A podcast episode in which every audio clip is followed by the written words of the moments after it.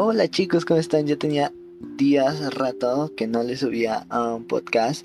Ah, vamos a empezar otra vez desde cero con esto. Y pues vamos, vamos adelante. Ahora mi podcast se va a hacer Dan Podcast. Porque pues me llamo Daniel, entonces se oyó, se bonito, se oyó padre.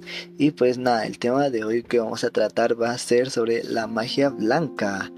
Y me atrevo a hablar sobre la magia blanca porque he visto muchos videos en TikTok, en YouTube, en X red social sobre eh, esta nueva tendencia que ha ido saliendo y no creo que sea tendencia, sino que simplemente ya existía antes, pero pues no mucha gente no la conocía.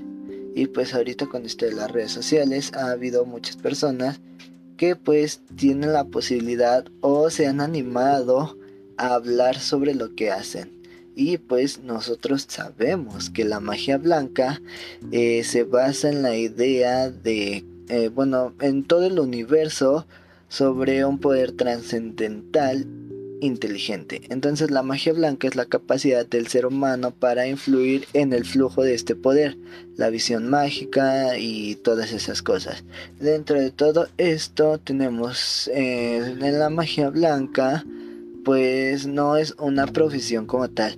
No es como que digas, ay, voy a estudiar la magia blanca y voy a ser profesionista y, o, tengo que cumplir una misión con la magia blanca. No, no, no. Eh, es una manera en la que este tipo de personas, me incluyo, este, van a poder difundir la fe que le tengan al, al universo o a sus dioses y pues la verdad y el amor. La magia blanca es una vía directa hacia los poderes latentes de dentro de nosotros. Entonces, eh, pues dentro de la magia blanca tenemos algunas deidades, eh, los aquelarres, eh, diferentes fiestas que manejan dentro de lo que son las wiccas o la religión wicana entonces podemos decir que pues cada ser humano es un mago. Este porque todo el mundo atrae como cosas negativas, cosas positivas, entonces todas esas tipos de cosas son energías con las que se trabaja en este tipo de magia. Y pues la magia va muy profundo y se relaciona con cosas como el karma, los chakras y como ya lo mencioné, las deidades. En el nivel espiritual, el karma es un principio de acción y reacción. La ley de acción y reacción dice que cada acción produce inmediatamente una reacción equivalente que se remonta al producto de la acción. Esta ley solo es válida no solo en la física, sino también en lo general. Entonces, eh, todo lo que tú hagas se te va a regresar, eh, pues eh, si haces cosas buenas o como lo podríamos llamar como cosas bondadosas, pues toda esa bondad o todas esas eh, acciones que tú hagas que sean de un beneficio, ah, pues a ti te va a traer un beneficio. Pero si haces todo lo contrario, pues tu vida siempre va a estar negativa, siempre va a ser pues llena de, de energías malas. Igual dentro de esta magia hacen los altares y los rituales. Este, y el altar debe ser reservado con tus, para tus prácticas mágicas. Y pues es un lugar en donde practicas tus meditaciones y, las oraciones que regularmente haces. Eh, dentro de esto no es como que exista un libro de rituales o de oraciones que tú vas a a decir, como que te digan, ah, en la página tal vas a encontrar los rituales, las oraciones que pues debes de seguir al pie de la letra. No. Eh, este altar es un santuario personal, una habitación especial para realizar tus trabajos mágicos y pues será uno de tus mejores lugares. Ah, dentro de este punto, pues, mm, como ya lo mencioné, no es necesario seguir las reglas otras personas siguen. Por ejemplo, si yo tengo una oración específica, no sé, para cuando hay luna llena o en este caso cuando le vas a rezar a Selene, que es la diosa de la luna, o a Helios, que es el dios del sol, no es como que haya o exista una oración específica para esos dioses.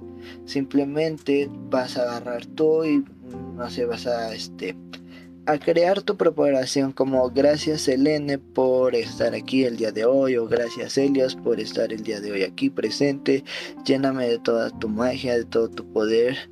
Entonces, no, no es como que en realidad exista una oración, no es como eh, cuando rezas a, este, a, Dios que existen diferentes rezos de Ave María, Padre Nuestro, todo eso. No, no, no. Aquí tus rituales y tus rezos van a ser tuyos propios y pues les vas a poner toda la magia o todo el poder mágico que tú le quieras dar a esas oraciones. Y pues si vas a hacer rituales en distintos lugares, el altar puede ser portátil, si puedes tener un altar portátil, llevarlo en una caja o en diferentes cosas y pues dentro de tu altar portátil vas a llevar lo que son velas blancas, inciensos, aromatizantes. Eh, mm, no, no es recomendable llevar morteros o tus morteritos para moler lo que son tus hierbas y todo este tipo de cosas no, es como que lleves tu mortero a todos lados para hacer tus rituales. Simplemente en una cajita o un topercito, por así decirlo, puedes consagrarlo y hacerlo este tú a este altar y ahí vas a meter tus velas y todo lo que con lo que trabajes. Y Mientras más rituales hagas en tu altar, más poderoso será ese espacio para ti, ya sea que lo tengas en algún lugar específico de tu casa, en tu cuarto, o que, no lo sé, en un lugar escondido, que solo sea para ti. Entonces, mientras más rituales mágicos hagas tú, pues más poderoso será para ti. Entonces, vas a traer muchas cosas positivas y pues no sé por qué mucha gente tiene este problema de que ah, vas a realizar magia y pues te vas a meter con demonios y vas a invocar a quien sabe que tantas cosas malas. No, no, no. El mago blanco es el que trabaja con las analogías, sabes que eh, las similitudes que se atraen entre sí y pues también saben que la realidad está hecha de nuestros deseos materializados. Y pues si tú ya practicas rituales mágicos en tu vida diaria, pero simplemente no te has dado cuenta todavía, pues te invito a conocer un poquito más de esto. Nosotros aplicamos este tipo de magia en todo lo que hacemos en nuestra vida diaria, pero pues no lo practicamos o no se practica como una una profesión. Entonces eh, echas magia al momento de hacer tu comida, le echas magia al momento de estar haciendo tu tarea, algún trabajo, ¿por qué? Porque deseas que salga bien, o sea, te echas toda la positividad del mundo y pues de esto se trata este tipo de magia. Helicóptero. Y pues nada, los invito un poquito más a conocer este tipo de información. Les digo, no es como que vayas y digas voy a hacer magia y ¡pum! La magia venga hacia, ti, ¿no? O sea, lleva su proceso y yo me lo han, me lo han dicho, me lo dijeron en su momento, que no es como que digas, uy, voy a estudiar la magia y al día siguiente ya quieras hacer tus rituales y quieras este no sé, hacer tus hechizos, como esos que existen que magia del amor o la magia para traer el dinero, magia para la salud. No es como que del día a la noche tú ya sepas hacer los hechizos. No, en si tienes que llevar un constante proceso desde estudiar la magia y saberlos, este, los hechizos de protección que debes de usar para este tipo de magia porque igual tienes que protegerte de este de cosas negativas y todo eso. Entonces pues es estudiar es estar leyendo saber a qué dioses les vas a, a, a poner en fe como tus hechizos y pues saber para qué sirve cada cada elemento que vas a ocupar porque podemos decir que eh, no sé en internet te encuentras un, un hechizo que sirve para el amor.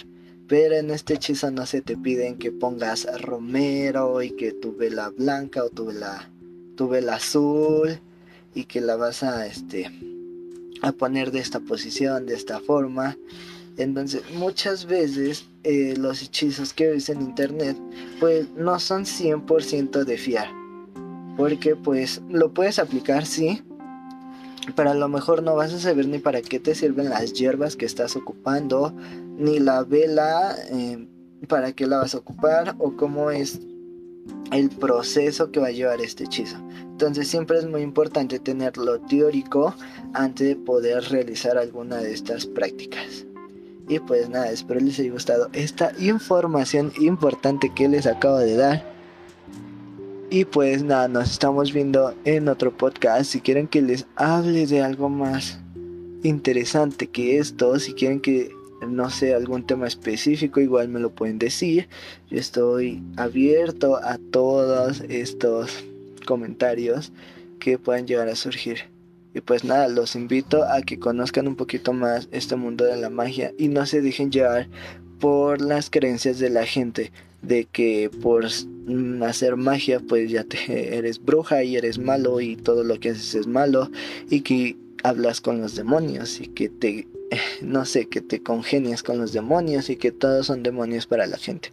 Entonces, pues los invito a explorar este tipo de magia. Recuerden, es magia blanca, porque igual tenemos el lado, el lado malo, eh, la magia negra, y dentro de esto existen diferentes tipos de magia.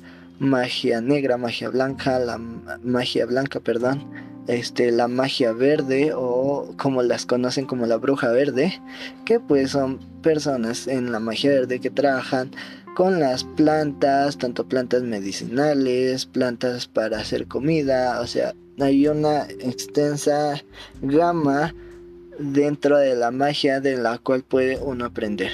Y pues nada, nos estamos viendo en otro universo y en otro poderoso y mítico planeta que no conozcamos.